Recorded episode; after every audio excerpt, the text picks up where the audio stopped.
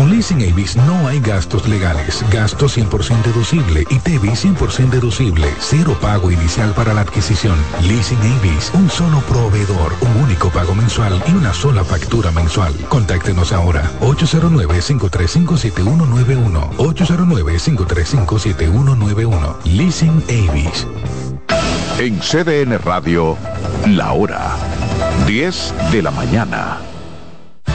Por CDN 92.5 presentamos La Voz de la Fiscalía, un dinámico espacio de interacción permanente entre la Fiscalía del Distrito Nacional y la ciudadanía. La Voz de la Fiscalía, innovación, fortaleza, coherencia. La Voz de la Fiscalía.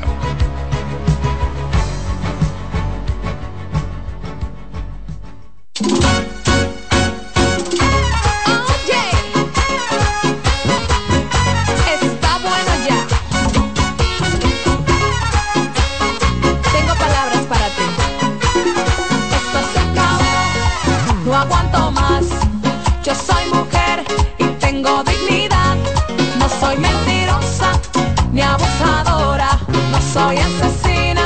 Soy una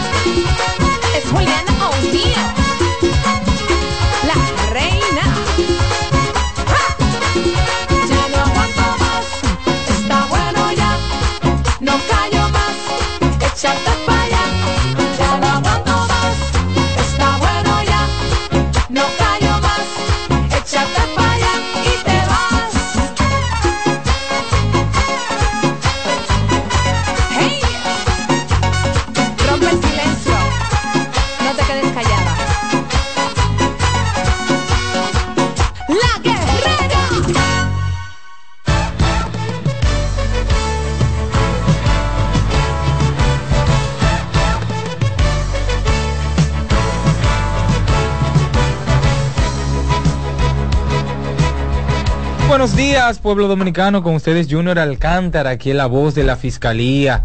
Como cada sábado agradecemos a cada uno de ustedes por sintonizarnos. Como siempre me acompaña el magistrado Gelson Núñez. Muy buenos días Junior, muy buenos días a nuestro radio escucha. Como cada sábado nos premian con el favor de su sintonía en este su espacio, la voz de la Fiscalía. Eh, como siempre hoy un programa cargado de cosas interesantes, de muchas informaciones y de, de muchas orientaciones para que sobre todo tenemos una invitada distinguida en el día de hoy. Sí, una eminencia del distrito, de la litigación allá, ¿eh? Sí, así es. Señores, recordarles que este programa es de ustedes, así que puede llamarnos al 809-683-8790, también al 809-683-8791 y desde el interior y celulares sin cargo al 809-200-7777 si le surge una pregunta en, en el ámbito de la entrevista, ¿verdad? Y quiere una aclaración o tiene alguna duda, pues cualquier orientación cualquier que, orientación que necesiten en el ámbito penal. Lógicamente claro claro. Vayan a llamar para preguntarnos de otra cosa. Eso es así así es, es sí eh, la sintonía que es de la 92.5 eh, en el Gran Santo Domingo, también la 89.7 región norte y 89.9 en Punta Cana. Este es la radio dominicana. Cubriendo todo el territorio nacional. Así es, y un poquito más para el norte. del otro lado del mar. Señores, vamos a una breve pausa y vamos a tocar algunos temas que tenemos para ustedes. Algunas informaciones muy interesantes. No se muevan, volvemos en breve.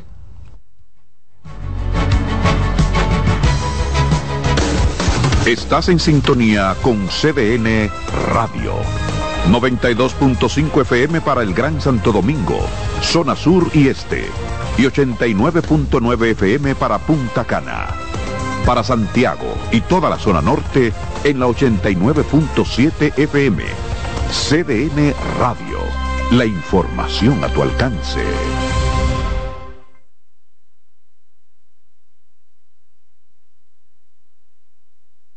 Tengo derecho a vivir en paz. Soy capaz de tomar mis propias decisiones. Nadie tiene que elegir por mí. Tengo derecho a vivir sin violencia. Rompe el silencio. Llámanos. Línea Vida 809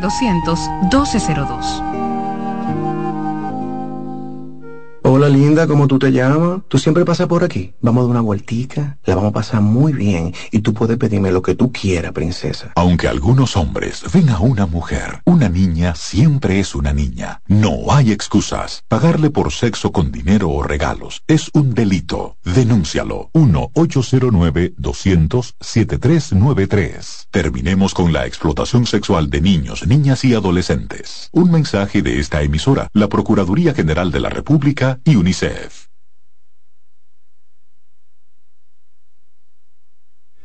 ¿Sabías que mantener un embarazo producto de una violación, incesto o cuando la vida de la mujer está en peligro es una violación del derecho a una vida digna?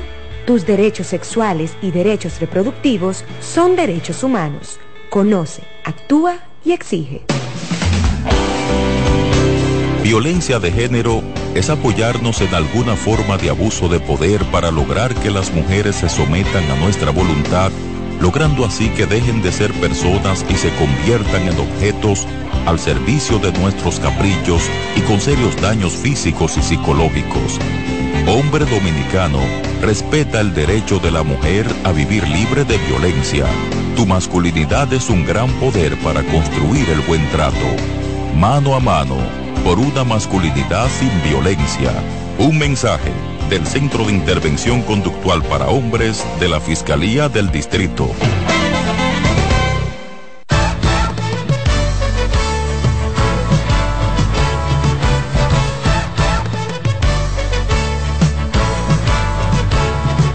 Continuamos aquí en este su espacio, la voz de la Fiscalía. Sí, como le habíamos dicho antes de irnos al corte, tenemos unas noticias interesantes del acontecer nacional que se han suscitado en esta semana. Y es que el Ministerio Público depositó este viernes en la Oficina Judicial de Servicios de Atención Permanente del Distrito Nacional la solicitud de medida de coerción en contra de la neurocientífica Elizabeth Silverio Silien, a quien se le imputa usurpar funciones en La Fiscalía del Distrito Nacional solicita mediante la instancia la imposición de la prisión domiciliaria, presentación periódica e impedimento de salida del país contra Silverio Silien, quien dirigía y ejercía como especialista en el Centro de Terapias Neurocognitivas y Psicopedagógicas Coglan, donde se atendían niños con trastorno del espectro autista. La solicitud de la medida de coerción fue presentada por la magistrada Magali Sánchez Guzmán, y Laura Vargas Toledo, Ministerio Público ante el Departamento de Investigación y Litigación Estratégica.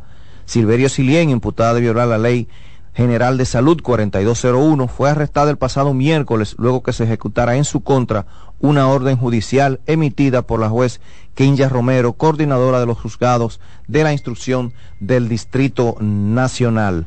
Bueno, y es lamentable este hecho porque vemos cómo una persona puede no sé si, ni siquiera si el término cae, es el término de jugar con niños en situaciones especiales, sobre todo con un grado de vulnerabilidad eh, muy grande, como son los que tienen espectro autista. Y así es, con, la eh, salud también. Con, con la, y con, la salud también. Que es, eh, creo, uno de los derechos fundamentales, o creo uno de los primeros que habla la Constitución sobre el derecho a la salud, y esta mujer jugaba con, con eso. Eh, lamentable lo que un, ser humano se ríe por dos cosas, la salud y la libertad. Y, ella jugaba con una con una, de, una de ellas. Les toca a ella entonces ahora pagar las consecuencias. Así es, es, lamentable. Y en otro hecho también dicta un año de prisión preventiva para dos implicados en agresión contra estudiantes de Pedro de Macorís. Y ese que el Ministerio Público obtuvo un año de prisión preventiva en contra de Juan Manuel Sedano, alias Manguito, y Víctor Manuel Ortiz, alia Vitico, implicados en la agresión contra un estudiante al que cercenaron la mano izquierda frente a un centro educativo de esa ciudad. Ese otro hecho muy lamentable a ese joven, creo que 16 años que tenía o 15, eh, le, imputan eh, eh, esa mano. Eso es así. Pero ya la, la justicia está actuando en esas circunstancias. Limitándole la productividad. Así eh, es. Además de que lo marca de por vida. Claro, así es. Tanto a él como a su familia, porque tendrá ciertas limitantes, pero tendrán que pagar también por ello y ya lo están, de hecho ya lo están haciendo. Lo están haciendo. Y lamentable que también son jóvenes. Es que, exacto. Que uno ve eh, ese tipo de, de, agresión en jóvenes. No, no sé qué está pasando con, con, la juventud dominicana, en qué estamos pensando. Pero como siempre hablamos aquí en el programa magistrado, ese tema de, de educación es Introducirnos más, como aportar más, eh, eh, eh preocuparnos más en la, en la educación de, los jóvenes. Exacto, sí, pero en este ámbito, más que la educación, vamos a decir que escolar, es la educación en el ámbito de la familia, en el ámbito de la conducta, y la familia juega un papel importante. Exactamente. La verdad Como siempre decimos, hay que, hay que estar pendiente de nuestros hijos. Sí. Así es. Bueno, vamos a una breve pausa y en breve regresamos con más de la voz de la Fiscalía ya con nuestro plato fuerte del día de hoy. Y la invitada que tenemos acá. Así es. No se muevan, volvemos en breve.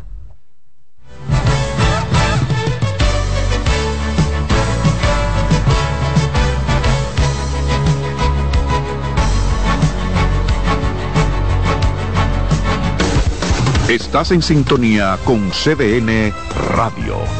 92.5 FM para el Gran Santo Domingo, zona sur y este.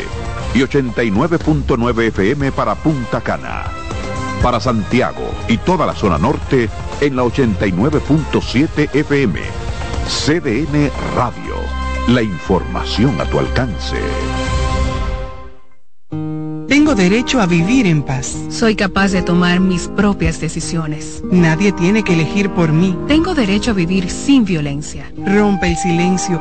Llámanos. Línea Vida 809-200-1202. La violencia comienza con un pensamiento. El pensamiento que nos hace creer que merecemos un trato especial de las mujeres el mismo que muchas veces les negamos en cuanto a afecto, cariño, atenciones y sobre todo equidad. El principio de ofrecer aquello que deseamos recibir es el punto de partida para construir relaciones saludables con las mujeres. Hombre dominicano, respeta el derecho de la mujer a vivir libre de violencia. Tu masculinidad es un gran poder para construir el buen trato. Mano a mano, por una masculinidad sin violencia. Un mensaje del Centro de Intervención Conductual para Hombres de la Fiscalía del Distrito.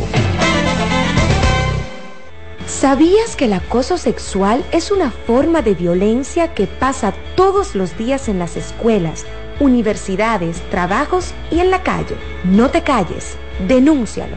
Tus derechos sexuales y derechos reproductivos son derechos humanos. Conoce, actúa y exige.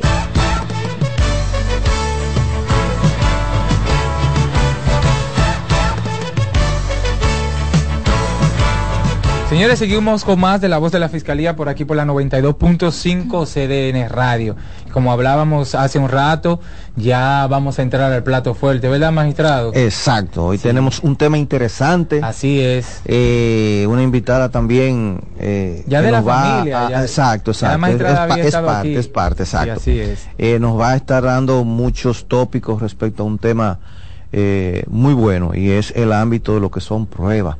Y, y no pruebas en el ámbito de la comida, ¿verdad? Así es. Si no, pruebas penales. eh. Exactamente, exactamente. Y es que está con nosotros la magistrada Mariela Ramos, eh, fiscalizadora del Distrito Nacional y miembro del Departamento de Litigación Final de la Fiscalía del Distrito.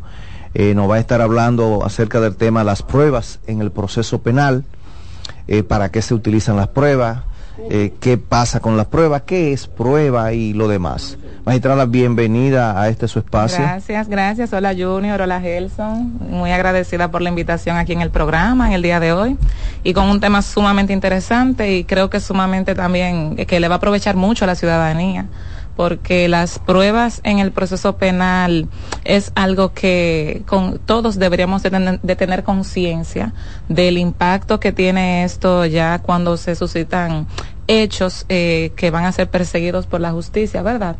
Y que sabemos que muchas veces eh, los ciudadanos dicen, bueno, pero ¿qué, qué pasó? Que habían pruebas, ¿verdad? Y más o menos por ahí es que vamos en el día de hoy.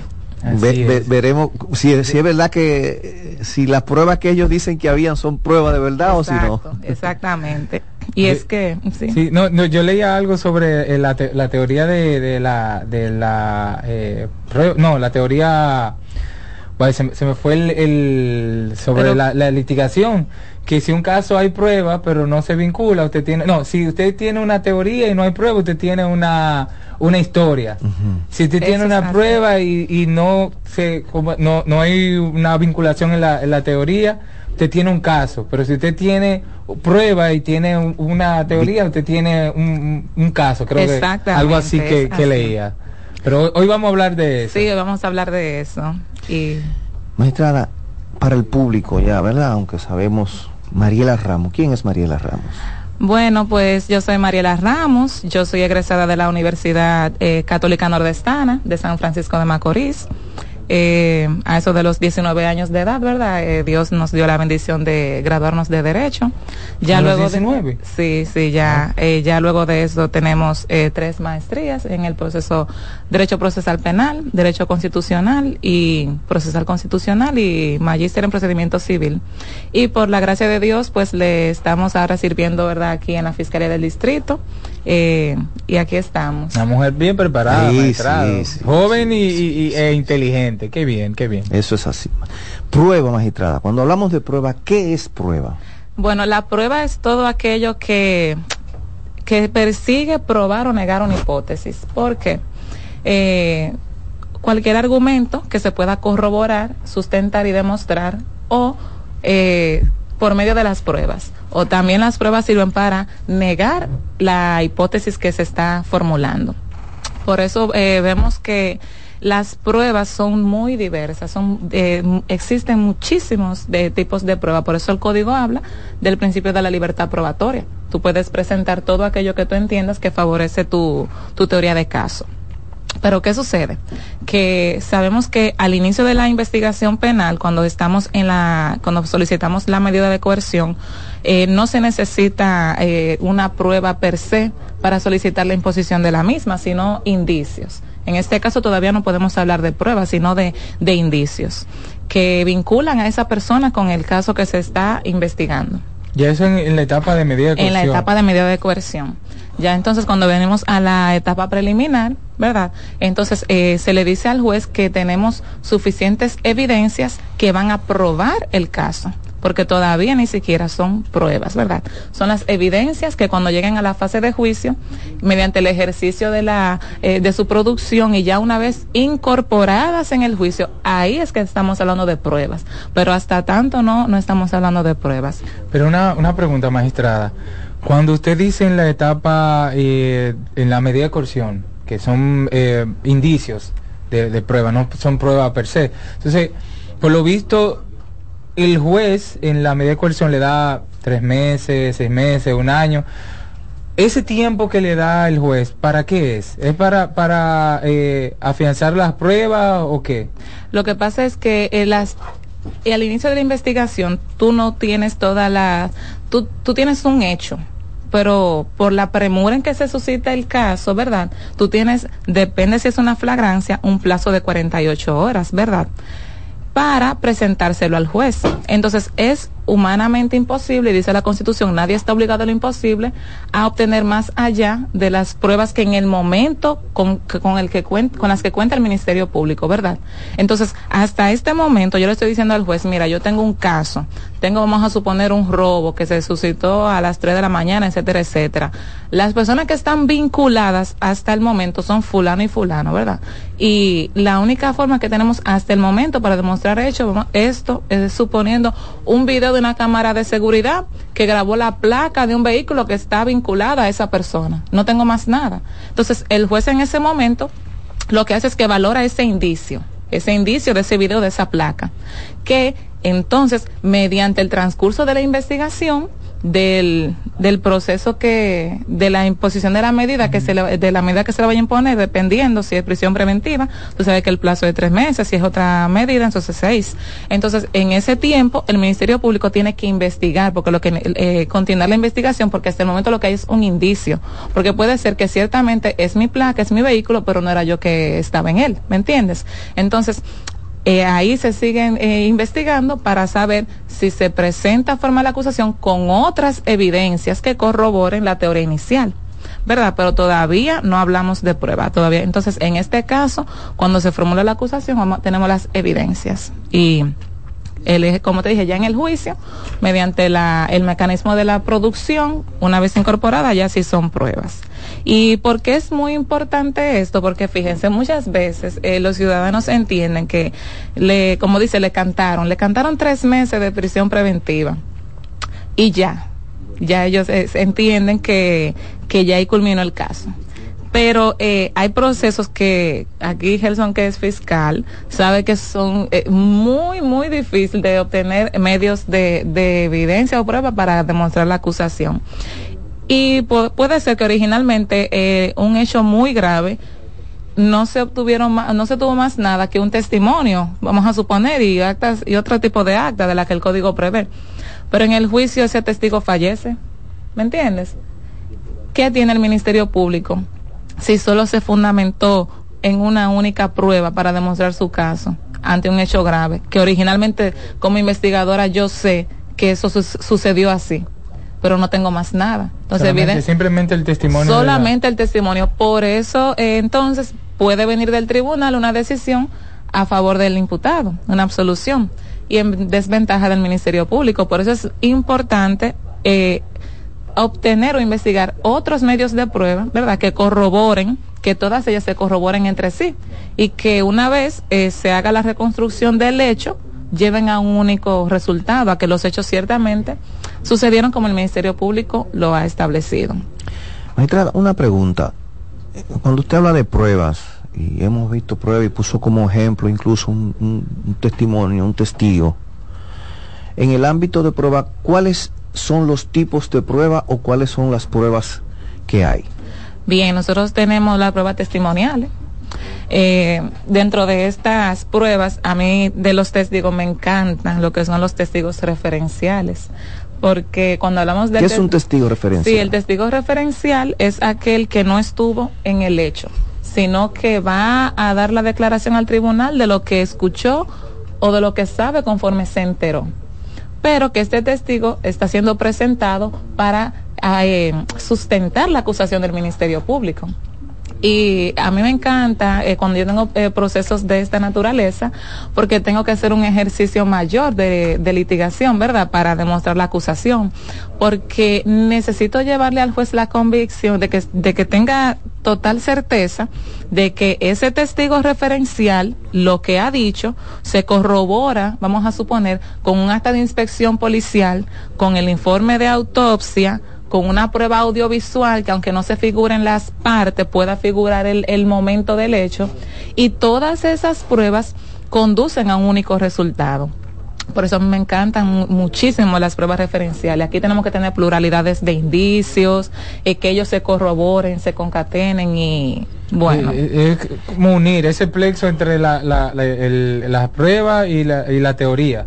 Sí, Pero sí. que, se juega mucho con eso, como usted dice, con el Sí. tema de, de, de unir esas, esas dos partes y que ese fin tenga eh, lógica con lo que se quiere lograr. Claro que sí, porque saben que eh, las personas cuando van a prestar declaración, en este caso un testimonio, lo hacen bajo la fe del juramento. Pero originalmente ellos han brindado una declaración ante el Ministerio Público. Pero ¿qué sucede? Muchas veces los ciudadanos, al momento de llegar al tribunal, se amedrentan un poco. Y entonces cambian O lo amedrentan. o lo amedrentan. Le meten miedo, como dicen popularmente. Sí, sí, sí, no, hemos vivido de todo. De Junior lo sabe, que nosotros hemos vivido de todo. Así es. Entonces, eh, saben que eh, eso se califica como perjurio, prestar declaraciones falsas, pero eh, conlleva una pena hasta de dos años de prisión. Pero hay testigos que prefieren enfrentarse a, a esa pena y entonces brindar un testimonio falso. Ahí tenemos que entonces que demostrarle al juez, mediante un, ej- un ejercicio, que sería la hostilidad de que el testigo varió su declaración. Y ya ese testigo entonces no sirve. al juez O sea que yo que- testigo, yo veo que soy testigo de un homicidio y veo que Juan mató a Pedro y después yo digo que no, que Juan no fue que lo mató, que Juan no estaba ahí, que Juan, eso entonces es un perjurio, por así decir, y por eso yo puedo ser condenado. Exactamente. y tenemos precedentes. Yo tengo algo, una pregunta magistrada. Ese tema, porque como usted dice, antes se le toma una declaración a esa persona, esa persona dice en principio, bueno, eh, yo vi que fulano mató a Juan. Tú vas, tú vas confiado como Ministerio Exacto, porque Público. y, y ya lo tiene por escrito y firmado por en, Claro. en el acta de, de interrogatorio. Entonces, esa acta no sirve en el momento de- del juicio porque ustedes lo tienen como prueba de lo Claro. que él dice. Lo que sucede es Dijo. que el juicio es oral. El te- eh, toda, eh, el- los principios deben de primar. La oralidad es uno. Y el testigo tiene que ir y decir lo que sabe conforme sus sentidos lo percibieron. En este caso, yo no puedo incorporar una entrevista para porque no se le puede entonces practicar los ejercicios que, que la litigación o el juicio oral eh, prevé. Vamos a decir un interrogatorio directo, un contrainterrogatorio, un redirecto, etcétera, etcétera. Entonces, ¿qué sucede?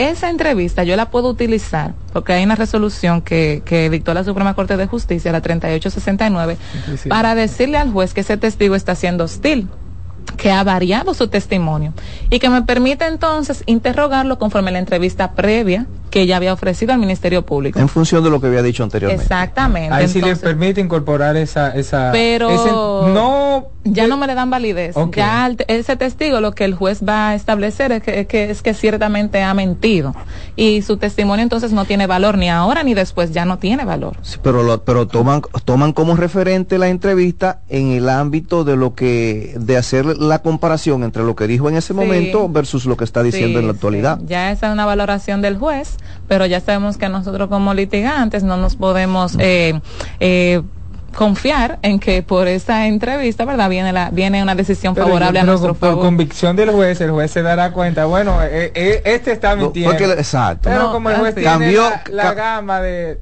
Sí, saben que ha hablado mentira, pero tenemos que entonces que tener más pruebas para demostrar la acusación, porque si solamente era esa, no confíes que viene una Y no toman como referente que por temor él pudo haber cambiado su Lo que testimonio. pasa es que eh, hay circunstancias que deben de fluir en la oralidad en el juicio. Y puede darse el caso, yo no puedo decir que no, de que los jueces tomen como parámetro que, que la persona está siendo amedrentada, porque uno de los principios también que rige el proceso penal es la inmediación. Entonces, eh, eh, recuerdo un proceso, por ejemplo, que el testigo, yo le preguntaba, pero esas personas que dispararon están aquí. Y él simplemente decía, no, pero ni siquiera hacía el ejercicio de mirar en el público, ¿verdad? Ni, ni nada de eso. Él, él estaba simplemente sentado y decía, no, no miraba hacia ningún lado. Entonces, ¿qué dijo el tribunal? Cuando yo le hice la solicitud de la hostilidad, ¿verdad? ciertamente, porque es que el testigo ni siquiera tiene interés en verificar, ¿verdad? El escenario, el área, está, está declarando de una manera mecánica, eh, no espontánea, porque todo eso se valora en el juicio, en la inmediación. Entonces ahí los jueces valoraron esa situación. Perfecto. Entonces estamos hablando de pruebas testimoniales. ¿Qué otras pruebas hay dentro del proceso? También tenemos las pruebas eh, documentales, ¿verdad? Todas estas pruebas que, que sirven también para probar la, la teoría del Ministerio Público, suponiendo que nosotros eh, digamos que, que fue con un arma de fuego, eh, que, que se produjo un hecho la mamá o un, primo, un tío del imputado sabe que pasó ese caso, llega a la casa de esa persona, es verdad, y ve un arma y dice, pero como buen ciudadano, yo voy a recoger el arma y se lo voy a llevar a la policía. Entonces va a la policía, hace una tal entrega, entregando el arma, ¿verdad? Eso es una prueba documental que corrobora, ¿verdad? Hay que hacerle más investigaciones al arma, eso es otra cosa.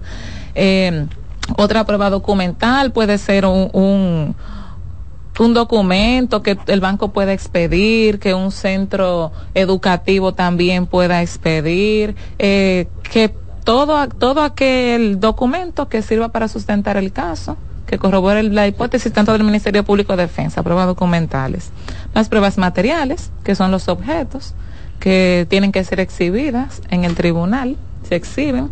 Objetos físicos, o sea, si, si llevan una M16, tienen su Hay tengo, que, ahí tengo que sacarla, y presentarla. exhibirla. Con esto fue que tiró los tiros. Yo sé que algunos usuarios se, se la, la tienen ahí pendiente. Con el tema de droga, ¿se, llega, se lleva la droga al, al escenario? Ay, ay, ay, ay, ay, ay ya no.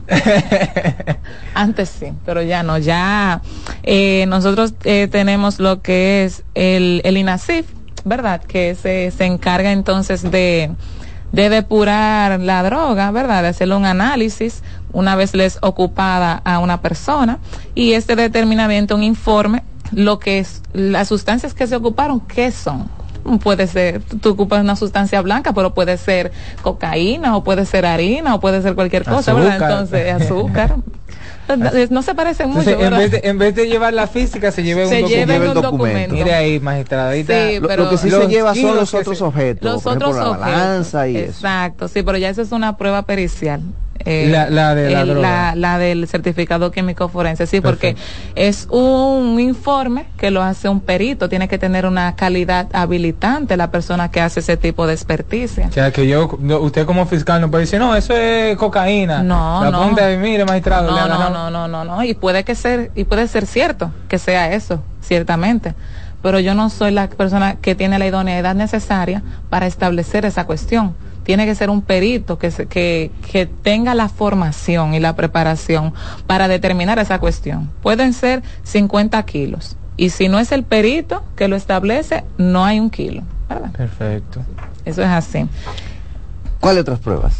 bueno, tenemos también las pruebas audiovisuales, que son aquellas pruebas que recogen la una parte del hecho o una prueba que demuestran que el hecho sucedió de alguna u otra forma, porque las pruebas, la prueba audiovisual no necesariamente tiene que recoger cuando se suscitó el problema.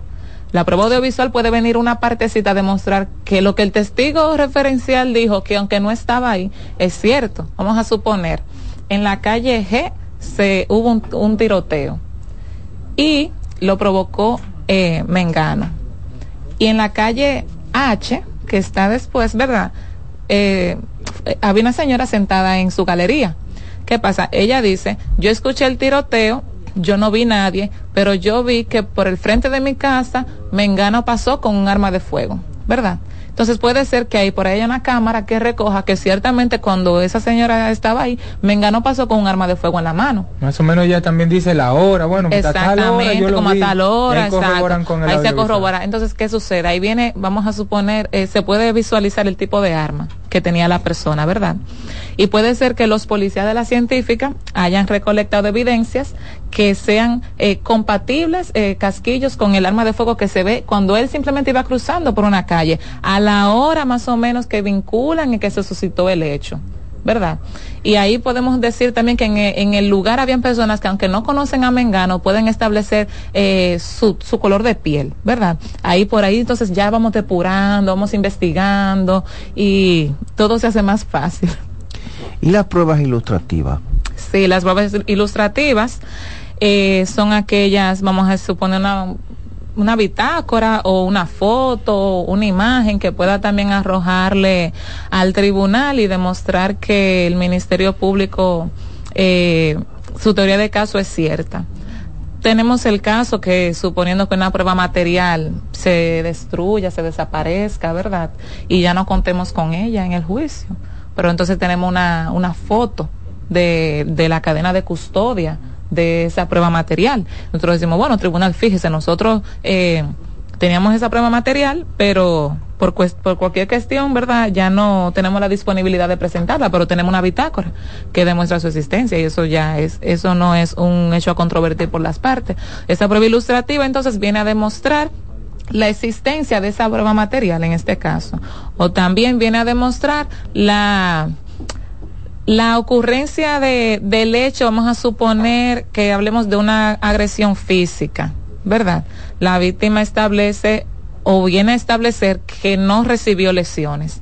Ella dice, no, en realidad mi pareja no me golpeó. Él no, eh, yo no, yo no sufrí nada. Eso fue todo mentira. Entonces yo digo, no, tribunal, yo tengo una prueba ilustrativa que se le tomó a la víctima el día que ella denunció, donde mira cómo ella está, está, eh, tiene muchas abrasiones, tiene arañazos, esa prueba ilustrativa, entonces viene a corroborar, viene, viene, viene a ser más fuerte que el testimonio que está ofreciendo la, la testigo en este caso, porque ella es víctima, pero ella es testigo. Entonces, eh, no es que en el proceso penal hay una prueba que sea más fuerte que otra. Eh, lo que pasa es que eh, las pruebas fortalecen la teoría del Ministerio Público en la medida de la idoneidad necesaria, porque en este caso tenemos la persona que sufrió su daño, que en esta fase ya del juicio viene y dice que no, que eso es mentira. Entonces, yo que tengo como fiscal, yo tengo no, yo tengo una bitácora, mire esa víctima que está que fue totalmente maltratada. Ese, ese tema de, eh, bueno, en cuanto a lo que habla la magistrada en tema de violencia de género, Sí. ¿verdad? Eh, se da mucho que la- las eh, féminas suelen cambiar el, el- el testimonio ya en el juicio, pero El gracias a ese, a 99%. ese tipo de prueba de bitácora, eh, el Ministerio Público puede sustentar su, su acusación. Sí, sí, en realidad, en realidad esa es la forma que que en el día a día lo hacemos con los demás medios de prueba. Aquí tenemos una realidad eh, firme en este tipo de proceso donde podemos eh, probar la acusación con otros medios de prueba distintos al testimonio. Porque en el 98% me parece eh, un, un dato, ¿verdad? Especulativo, por así decirlo. Las víctimas, lo que sucede es que ellas tienen una enfermedad, por así decirlo. Eso es un ciclo que ellas viven. Entonces, ya en esta fase del juicio, ya ha pasado un tiempo, ya están en un ciclo de la violencia distinto al inicial. Nosotros no contamos 100% con que ellas tienen el interés de perseguir la acción penal en contra de quien fue su pareja, ¿me entiendes? Aunque sea un verdugo. Entonces nosotros no nos podemos confiar en que ella va a establecer eso. Tenemos que confiarnos en que tenemos que llevar el psicólogo que le evaluó. Tenemos que llevar el informe psicológico que demuestra que la víctima eh, presenta eh, presenta Afectaciones. sí, síntomas relacionados con el cuadro denunciado y así también la prueba pericial, un certificado médico, la prueba ilustrativa, si se ocupó un arma, un arma y bueno O por sea ahí que podemos decir que ese conjunto de pruebas es lo que va a definir el proceso y su y su evidente condena. Eh, claro, y el impacto que va a tener, porque el juez, eh, los jueces son muy sabios y los jueces en realidad en la inmediación valoran todo, valoran todo y no se les es muy difícil que se les escape sí, algo. es. Entonces, por eso es que el ejercicio del fiscal es tan difícil eh, ya cuando somete un proceso, porque el Ministerio Público eh, entrega todo para presentar una acusación. Y ya cuando está entonces en la fase de juicio, ve en la mayoría de los casos que la que la fortaleza del mismo, vamos a decir que son en, en muchos casos los testigos de cualquier índole, entonces ya no quieren colaborar, no quieren cooperar. Y eso deja una percepción totalmente negativa en la ciudadanía de que no entiende muchas veces por qué en tal caso se obtuvo una un resultado distinto al esperado por la ciudadanía. Y es por eso, por eso eh, el colaborar con la justicia es una responsabilidad y un deber, pero siempre recordar que también conlleva sanciones, el no, el no mire, la y en el caso de las pruebas, puede darse eh, la situación que un juez, por el tribunal, por ejemplo, descargue a una persona, pero el Ministerio Público está convencido de que con las pruebas que estaban ahí eran más que suficientes para condenar. Y la víctima empieza a decir, mira, lo soltaron, lo, lo, no lo condenaron, eh, y ahí estaban todas las pruebas. ¿Qué pasa en Ahí ese va. caso? Tenemos la prueba. ¿Ya terminó ahí o continúa más adelante? No, ah, seguimos. Entonces ahí vamos a formular un recurso de apelación, ¿verdad? Por la errónea, errónea valoración de las pruebas, dependiendo, ¿verdad? Dentro de los 417, ¿no? ajá, de los de, de los requisitos del recurso de apelación en cual nos podemos sustentar. Entonces ahí vamos a la corte. Eh, si dependiendo aquí en el ya en la corte son cinco jueces. Eh, dependiendo si es en primera instancia si es en una, un, un unipersonal es un juez. Si es un colegiado son tres jueces. En la corte tenemos cinco jueces que van a valorar el proceso de una forma ya más eh, vamos a decir con otro tipo de criterio por decirlo así Y aún así sigue, O sea seguimos que- escalando. No, y que eso quiere decir que no se salva. Puede ser que eh, ahí me lo, lo descarguen en principio, pero en la corte lo condenen. Sí, se ve muy, se ve mucho, se ve mucho que la corte entonces hace una nueva valoración de las pruebas y procede a imponer su propia sentencia condenatoria mucha, porque en la fiscalía del distrito tenemos muy, muy, son muy bajos los márgenes de sentencias absolutorias, son en realidad mínimos. Y nosotros recurrimos mucho, quizás en atención a la pena, no en cuanto a la condena. Expli- Porque eh, eh, para que la gente entienda, explique esa partecita. Sí, vamos a suponer, eh, yo, por así decirlo, conozco un caso de violencia intrafamiliar o el- caso que sea, yo le solicito al juez la imposición de 20 años. Eh, los jueces, eh, en su valoración, determinaron que el hecho existió, que ciertamente fue como dijo el Ministerio Público, pero dentro del rango de la pena que establece la ley, ellos entienden que debe ser 10. Yo como Ministerio Público digo, no, yo estoy indignada, vamos a recurrir a esa sentencia solo en cuanto a la pena, porque ya los hechos están probados. Entonces yo tengo que hacer un recurso ahora motivando a la Corte el por qué yo entiendo que la conducta de esa persona se enmarca dentro del máximo de la pena.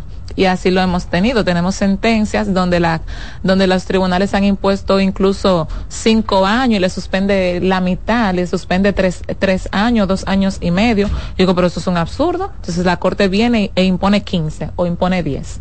Ya lo, lo solicitado. Exacto. Maestra, hemos hablado bien de las pruebas, bien organizadas y tenemos esto, pero hay una teoría que habla del árbol envenenado, el árbol ponzoñoso. En un caso, puede haber una prueba que arruine el caso completo. Bueno, mira, por eso te digo que depende con cuántos eh, elementos de prueba contemos. Porque si el caso solamente se sustenta, vamos a decir, en, en un testigo, eh, un testigo directo, ¿verdad? Que estuvo en el lugar de los hechos. Pero ya ese testigo eh, no está, falleció. Y un, y un policía, por así decirlo, o cualquier otra prueba y un acta. Y se demuestra que ese testigo que queda mintió en la recolección de una evidencia. Vamos a decir, mire, el arma yo la ocupé ahí en el lugar del hecho y llené mi, mi acta, ¿verdad? De inspección del lugar que establece que yo la llené ahí. Pero la defensa, de, vamos a suponer, demuestra que esa arma no se recolectó ahí que aunque fue el arma que mató a la persona, con el que se mató a la persona, no se recolectó ahí, se recolectó en otro lugar. Entonces ahí tenemos una situación de sin que el tribunal tiene que valorar eso, porque ya esa acta de, obtención de la prueba es ilegal porque el testimonio eh, se va a excluir, no se le va a dar valor, por así decirlo, no se le va a dar valor porque el testigo que dice que la ocupó en el lugar ha mentido. Entonces, eh, tenemos esa situación y los medios, eh, las pruebas deben de ser incorporadas, eh, hay que demostrar su origen, dice el artículo 329. Entonces yo tengo el arma, pero ¿cuál es el origen del arma? ¿Me entiendes? O sea, todas esas son cosas que el tribunal va a valorar. O sea, que, que por esas se, se va- van cayendo todas, en filita, por todas. Sí, sí, eso es lo único. O sea, es una cuestión de... Por eso te digo, no puedo decir que se da, pero hay- es que la dinámica, eh, yo nunca digo que me voy a... que ya perdí, ¿me entiendes? Entonces hay que tirarlo, hay que darlo todo, como Bus- dice. buscarle un Sí, no, hay bajadero. que darle todo, hay que darlo todo, hay que buscar un bajadero y se puede, porque se ha logrado. Sí, eso, es lo bueno del derecho penal eh, y en cuanto a la litigación, que uno tiene tantos medios Sí, hay por donde eh, pelear. Que, y es bonito, a mí me encanta el derecho y sobre todo la, la litigación, porque uno juega en el escenario, uno, uno es un sí, actor. Sí, es fantástico. Sí. Es, es, es, es apasionante porque, por ejemplo, eh, una pequeña anécdota, eh, teníamos un, un homicidio, ¿verdad? Un caso muy lamentable, un jovencito que eh, le quitaron la vida. Entonces los testigos se mudaron de la ciudad, los que presenciaron el hecho, por temor específicamente al agresor. Entonces yo- ya yo no teníamos nada con qué señalar a esa persona. Pero que resulta que la mamá de la víctima no, nunca fue entrevistada directamente por el Ministerio Público, pero el, la, el querellante la había aportado como testigo. Entonces, en el ejercicio del, del interrogatorio que yo le practiqué a la madre, logré establecer que había otra persona en el lugar del hecho que no fue valorada por ninguna de las partes. Entonces, en ese escenario, yo le solicité al juez la incorporación de, ese, de esa prueba testimonial nueva que estaba en el lugar y que no fue valorada por ninguna de las partes Que surgió en el momento. que surgió en el momento, en el- los debates del juicio. Entonces ahí el tribunal dice, no, esas personas tienen que venir a declarar. Ahí lo trajimos, declaró y obtuvimos condena, muy buena condena. Entonces por eso te digo que eh, la litigación y las pruebas tienen que ser un rejuego, una, una experiencia que es motivadora, porque hay que darlo todo y hay que corroborarlas. Así es. O sea que no podemos descartar nada, por No, así decir. no, Todo no. lo podemos estar pendientes porque la, la prueba que uno menos cree, con ese que tú tie- obtienes la condena. Sí, como les digo, no hay una prueba que más fuerte que otra, porque en el proceso penal la todas las pruebas con las que contemos que conduzcan a un resultado son las que van a ser valoradas, porque ellas los eh, a lo que llevan las pruebas es a reconstruir el hecho porque ninguno de nosotros estuvimos ahí, los jueces no estuvieron ahí.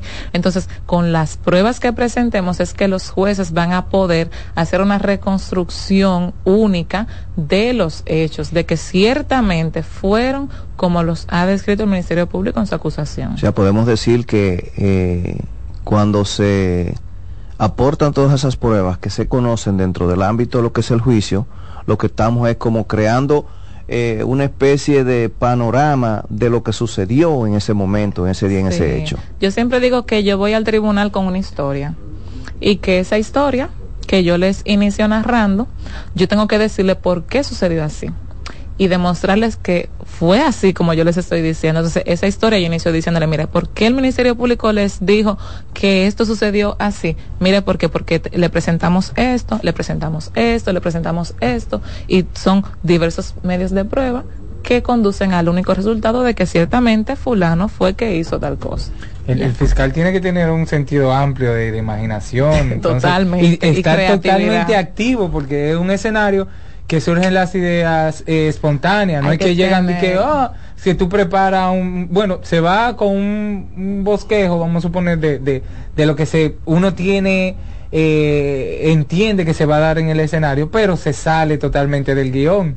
Totalmente, porque hay que tener muchísima creatividad, porque tú vas con tu teoría, pero la defensa va con su teoría. Exacto. Entonces, en, en cualquier momento la defensa eh, solicita cualquier cosa que tú dices, espérate, yo, yo no estaba esperando eso. Entonces, rápido, Ministerio Público, fija posición. Venga, va- vamos, vamos, vamos- a, vamos a pelear la pelear batalla. Entonces ahí hay que tirar para adelante. Maestra, ¿y su experiencia en cuanto a la litigación? ¿Cómo, cómo es eh, eh, el tema de, de- Es de llevar esos casos? Es difícil porque humanamente es una carga muy fuerte. El día a día nosotros subir a los tribunales con siete, ocho procesos. Eh, en- dentro de ellos vamos a decir que tú subas hoy con asesinato, con dos homicidios, dos robos agravados, tres violencias, un caso de droga. Y lo difícil es que tú tienes que tener necesariamente todas las teorías de caso de esos procesos previamente ya eh, formadas en tu mente. Porque tú tienes que saber que cuando llamen cualquier rol, que no es en el orden que tú quieres, que es en el orden en que te permite el momento, tú tienes que llevar tu testigo. Y ya tú tienes que saber todo lo que ese testigo va a decir, cómo tú vas a conducir ese testigo, pero luego viene otro proceso, luego viene otro proceso. Ustedes saben que subimos antes de las nueve de la mañana al tribunal, salimos a la hora que Dios permita. Y es difícil en ese sentido. Entonces, para mí, ¿qué es lo que lo hace un poco más fácil? Es la pasión porque me encanta, lo disfruto y eso hace que sea eh, que sea una carga más liviana, por así decirlo. Sí, pero no no es fácil, es muy agotador en realidad. Maestra, pero ¿ustedes como fiscal eh, instrumentan el caso o viene ya preparado para que ustedes lo litiguen? Bien, la- eh, aquí en la Fiscalía del Distrito eh, nosotros tenemos distintos departamentos. Ya nosotros solo nos encarga- encargamos, vamos, para decirlo que las, eh, los radioyentes entiendan, de buscar la condena, ya de que esa persona se condene y litigamos únicamente el caso.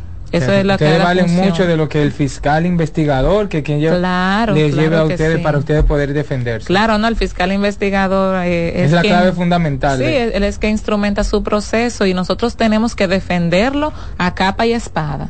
Eso, como yo, yo entiendo es como un cuerpo que va sin vida, se lo Eh, entrega, exacto. mira, yo, yo lo encontré en la calle, eh, usted es la doctora, traté de sobrevivir a ese caso. Exacto, porque es con lo que tú te identificas. De que hágale, hágale algo. Mire, a ver, él está ahí, pero usted tire para adelante. Sí, porque como te digo, eh, tenemos muchos compañeros que se identifican con la investigación, les encanta investigar, pero no les, no se sienten cómodos, vamos a decir, para subir al tribunal. Entonces, eso es así, Mariela, mira, a mí me gusta investigar, yo tengo este proceso, pero yo necesito que tú lo litigues, o que fulano lo litigue, porque eh, eh, yo o mi compañera nos sentimos cómodas ante el tribunal, y esa es la dinámica que tenemos aquí, entonces, en la Fiscalía del Distrito. O sea, que uno es el complemento del otro, por así decirlo. Uno escribe el guion y el otro, y el el otro lo director le- desarrolla. Le, le da vida a esa. Es- eso es así, eso es Eh, así. eh, eh, es emocionante, la verdad. Y, y una cosa, magistrada, dentro del ámbito de lo que tiene que ver con mm, la litigación, eh, esas pruebas que se llevan, de las pruebas que usted busca, me imagino que la más difícil de todas es los testigos, poder ubicar esos testigos para llevarlo al tribunal. Ay, Dios mío, poder ubicar esos testigos. Señora, nosotros hemos tenido que ir a la romana atrás de testigos que, que han- se van corriendo. Y, y, pero siempre, como te digo, eh, faltan muchos recursos. La fiscalía, el, la Procuraduría, o sea, necesita muchos recursos porque nosotros eh, contamos con los policías también que nos ayudan mucho en la localización de los testigos. Sin los policías, esa parte no sería posible. Porque créanme que el yo ir a los guandules detrás de su tanejo, yo voy a venir sin nada.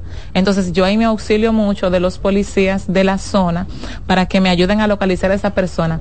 Y eh, casi en todos los procesos eh, logramos traer a, a los testigos con la ayuda de los policías porque si no, no sería posible. Pero es difícil porque no quieren venir, tienen miedo, hay que irlos a buscar o están enfermos supuestamente. Pero hubo un, hubo un testigo que se hizo un, un recordatorio que falleció falso. ¿Cómo va a ser? Bueno, ir al tribunal. Por no ir al tribunal. Cuando fueron allá le dijeron su familia, él se murió, mire, mire el recordatorio. Ay, Digo, Dios pero mío. ¿cómo así que se murió? Pero vamos para la junta. Qué creativo. No figura en la junta nada. Pero muy creativo. Ay, Dios mío, no, Ay, uno, sí. uno, uno, uno- yo he visto cosas como, como litigante que soy, que yo no, esto es para hacer una película. Sí, El sí. Eso por lo menos, eso- esos son momentos como de desahogo de uno, de respirar Sí. cuando uno ve ese tipo de cosas. Junior que me ha acompañado en muchos procesos, eh, Junior sabe lo que se vive, que No, eso es, un- un increíble.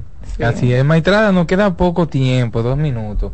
Su, su experiencia como eh, litigante eh, en, los tribunales de aquí, bueno, del distrito, que es la, la parte de donde usted pertenece. Y como mujer, que a veces suelen eh, ser o verla como eh, género débil en el proceso. Aparentemente. Que para nada, que para Que nada no. lo son, ¿verdad? Cacatígados. sí, no, a mí me encanta que digan, que cuando me ven, que digan, ah, pero esa es la fiscal, como, ah, no, pero una muchachita, no, sí, Sí. yo soy una muchachita, vamos, Va- vamos a vamos a- subir.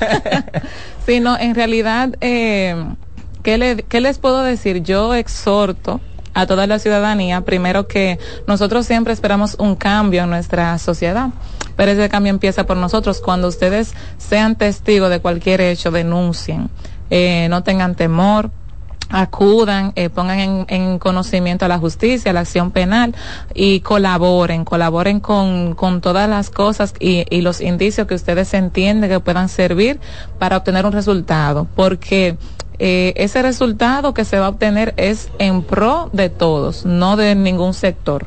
Créanme que ninguna decisión que el Ministerio Público tenga de condena contra una persona que cometió un hecho grave favorece directamente a una persona. Eso no es así, nos favorece a todos, porque eso encamina a que la sociedad sea mejor cada día. Y bueno, Nos favorece a todo como sociedad. Sí, nos y favorece a poder todos. cambiar de manera positiva la Sí. sociedad. Eso es así. Bueno, ya hemos eh, concluido el día de hoy. Agradecemos a la magistrada Mariela Ramos, quien es fiscalizadora del Distrito Nacional y miembro del Departamento de Litigación Final. Eh, ya la magistrada había venido aquí, es de la familia de aquí de la voz de la Fiscalía. Y le agradecemos a la magistrada por esta cátedra del día de hoy sobre las pruebas. Que las puertas siguen abiertas. Así es.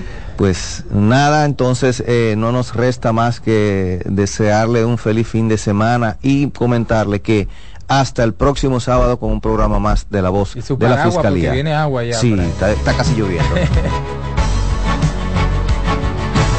Por CDN 92.5 hemos presentado La Voz de la Fiscalía, un dinámico espacio de interacción permanente entre la Fiscalía del Distrito Nacional y la ciudadanía. La Voz de la Fiscalía, innovación, fortaleza, coherencia. La Voz de la Fiscalía.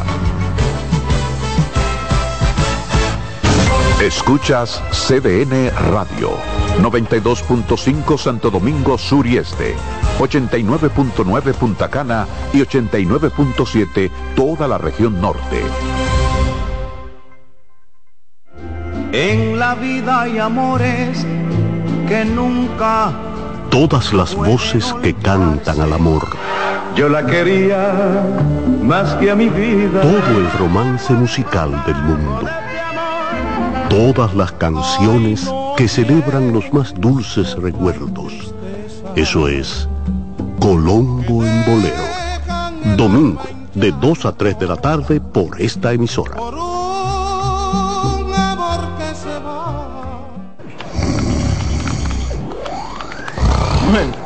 Pero te se durmió y hasta habla durmiendo, oye. No se preocupe, mi vieja. Yo le voy a comprar una casa grandota y a mi mujer un jipetón del color que ella quiera. Pero te sueño en grande. Es que jugamos Loto Loteca. Lotoloteca para los que sueñan en grande. 520 millones más acumulado. Sorteos lunes y jueves a las 7.55 de la noche. Lotoloteca. El juego cambió a tu favor. Hola, ¿qué tal? Soy Insuriel con informaciones importantes para esta temporada ciclónica 2023. Durante el tránsito de un ciclón tropical, debes conservar la calma y tranquilizar a tus familiares. Almacena suministros de emergencia que debe incluir agua potable, comidas enlatadas, botiquín, linternas, baterías, entre otros. Mantenga la sintonía con CDN Radio. Aquí ampliaremos otras informaciones. ¿Llenarías tu casa de basura? ¿Continuarás cortando árboles? ¿Seguirás conduciendo sin una ruta y una agenda mientras contaminas el ambiente? ¿Continuarás desperdiciando agua y energía eléctrica? ¿Eres causante de daños al medio ambiente? Esperemos que no. Es responsabilidad de todos ser defensores del medio ambiente. Fundación Cuidemos el Planeta con Reyes Guzmán.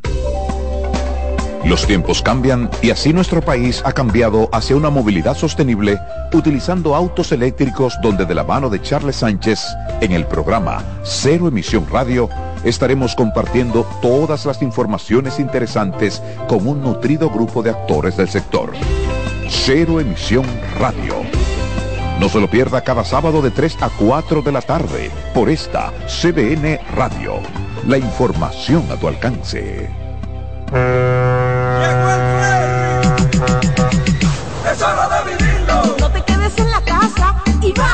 Disfrutar. Es hora de vivirlo. El mundo es maravilloso. En el ferry vamos a viajar. Es hora de vivirlo. Este es tu party que no para. La rumba hasta llegar. Es hora de vivirlo. Música, alegría y diversión. Móntate en el ferry para que goces un montón. Es hora de vivirlo. Ferris del Caribe. Para reservaciones, 809-688-4400. Y en Santiago, 809-583-4440. Es hora de vivirlo. No pesamos tu maleta. Es hora de vivirlo. Ferris del Caribe. Déjate llevar.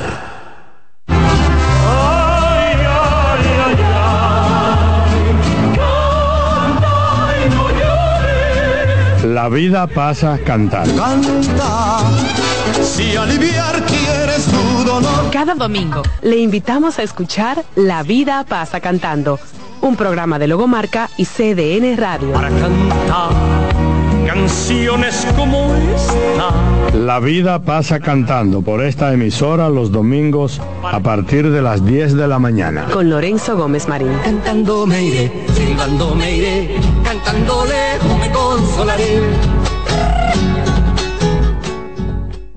En CDN Radio, la hora 11 de la mañana. Mister Deportes con Fran Camilo. Y ahora con nosotros, Mister Deportes, Fran Camilo.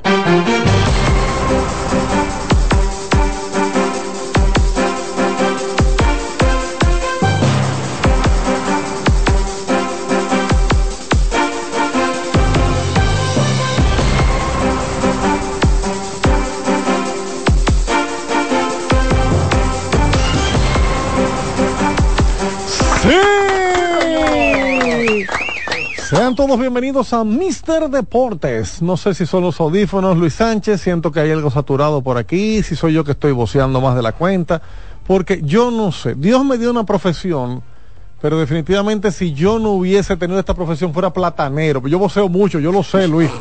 Señores, bienvenidos. Eh, modúlame ahí, Luis Sánchez, ponme valer, por favor, ponme que, que se escuche como un hombre, hazme favor. ¿Cómo que tú no haces milagro? ¿Qué es lo que está diciendo Luis? ¿Cómo que tú no haces milagro? Ponme que me oiga como un hombre, Luis Sánchez, por favor. Kianci Montero en el video para los que nos ven a través de cdnradio.com.do en el streaming y por aquí un equipo de profesionales trabajando para usted. ¿Cuántas cosas interesantes vamos a hablar? ¿Qué viva está la vida deportiva a nivel mundial, no solamente República Dominicana, porque obviamente están sucediendo cosas fuera de República Dominicana que nos influyen, no, nos involucran. Hay que hablar, por ejemplo, de los Juegos Centroamericanos y del Caribe que se están transmitiendo a través de CDN Deportes en televisión, exclusivo para toda República Dominicana. Y hay que decir que esos Juegos tienen una subsede en nuestro país. Siete disciplinas, al igual que cuando El Salvador montó estos Juegos la última vez, Dominicana tenía como subsede al menos una disciplina. En esta ocasión son siete disciplinas que sirven hasta de ensayo para lo que viene, porque los próximos Juegos Centroamericanos y del Caribe serán en nuestro país. Por tercera vez, ¿eh? Recuerden que se montaron los 12 Juegos eh, por allá por los años 70, en el 74, luego en la Barranquita se montaron los Juegos de, San- de Centroamericanos de Santiago y vendrán otra vez los Centroamericanos en la próxima edición. Ahora arrancamos ya en El Salvador como sede principal. Me gustó mucho ver ayer en CDN Deportes la inauguración, las palabras de Bukele, el presidente salvadoreño, extraordinario orador, tremendo. Este hombre muestra su capacidad en, esos, eh, en esas palabras, en ese discurso y obviamente el mío, Luisín Mejía, que en su calidad de presidente de eh, Centro Caribe Sport, antigua ODECABE, habló de maravillas. Vamos de inmediato a saludar a nuestros compañeros. Tenemos por aquí a el señor Juan Arturo Recio. Buenos días, buenos días. Quería sonar así, Fran Camilo, como sueno yo. Sí, como un hombre. Ah, no me sale. Luis, por favor, no seas así. Modúlame eso, Luis. ¿Tú me hablas de una medalla ya? Claro que sí. En Ajá. el día de ayer, pues Creso anunció eh, primera medalla de República Dominicana en los Juegos Centroamericanos y del Caribe San Salvador 2023. La selección de tenis de mesa femenino obtiene el tercer lugar de las competencias por equipo. O sea que friendo y comiendo Eh, esto es pa- para de una. para de una vez. Oh, Pero bueno, en la portada contigo era hablarme de Eli de la Cruz. La Histórico el desempeño del jugador que nuestra pelota pertenece a los Tigres del Licey. Eso es así y necesitaron de cada onza ese desempeño histórico ayer los Orojos de Cincinnati para poderse llevar un partidazo contra los Bravos de Atlanta, 11 carreras por 10, un partido en que Atlanta pues arrancó, picó temprano, ganando 5-0, pero gracias a Eli de la Cruz, eh, que abrió su noche con cuadrangular, luego batió un doble, un sencillo y un... Por decir que fue un, un orden extraño, porque dio honrón en el segundo turno, pero el doble fue doble por pulgadas. Sí.